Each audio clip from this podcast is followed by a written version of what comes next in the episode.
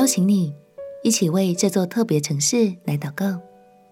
朋友平安，让我们陪你读圣经，一天一章，生命发光。今天来读诗篇一百二十二篇。这是一首朝圣诗，意思就是以前朝圣者去到耶路撒冷圣殿朝拜时所唱的诗。在大卫时代，耶路撒冷是上帝特别拣选的敬拜中心，也可以说是当时的以色列首都。这首诗鼓励大家别忘记耶路撒冷的美好，也邀请大家为耶路撒冷的平安兴盛来祷告。让我们起来读诗篇一百二十二篇。诗篇第一百二十二篇。人对我说：“我们往耶和华的殿去，我就欢喜。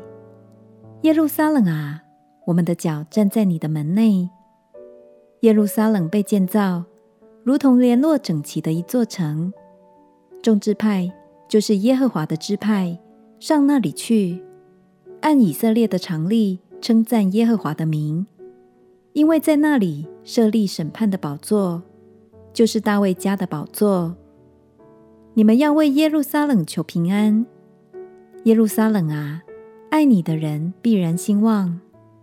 愿你城中平安。愿你宫内兴旺，因我弟兄和同伴的缘故，我要说：愿平安在你中间。因耶和华我们神殿的缘故，我要为你求福。从许多的国际新闻中，我们可以看见，如今的耶路撒冷已和大卫时代的面貌大不相同。数千年来，圣城耶路撒冷。不断陷落在各个民族手中，不同信仰的人们也相互争夺着这块神所拣选的土地。这些极为复杂的纠葛，恐怕已经很难靠人的力量去解开。